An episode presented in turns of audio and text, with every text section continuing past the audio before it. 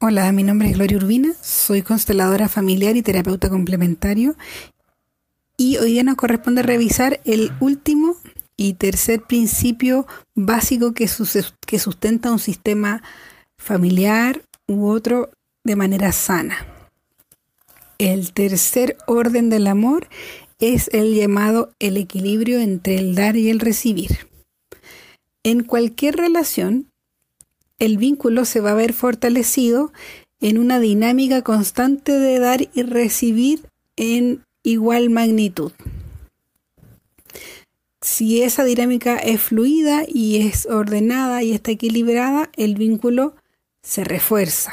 Por el contrario, si una de las dos partes da demasiado o, por el contrario, toma lo que no le corresponde, el vínculo se debilita y puede incluso quebrarse.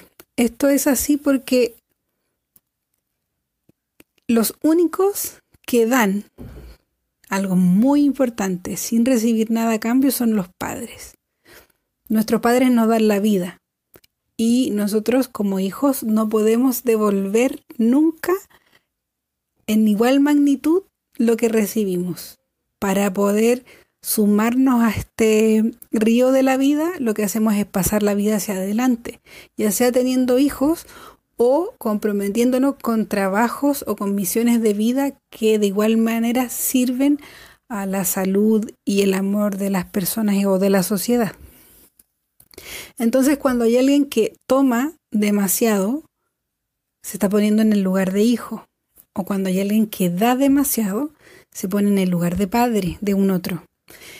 Y eso para el alma, para el inconsciente, es extraño. Yo no puedo tener dos madres, no puedo tener dos padres.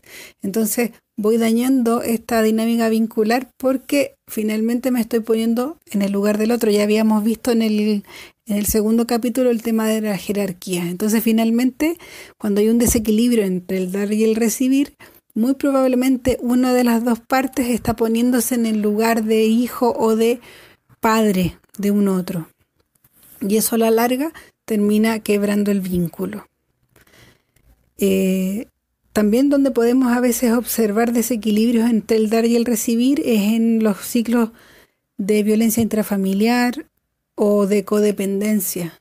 Ahí podemos observar que uno de los dos eh, participantes del vínculo está dando demasiado y el otro está tomando lo que no debe.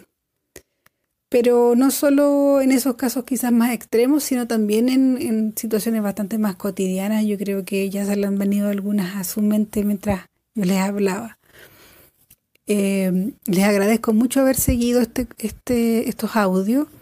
Espero que los puedan ir poniendo en práctica al observar la manera en que se relacionan con sus seres queridos sobre todo.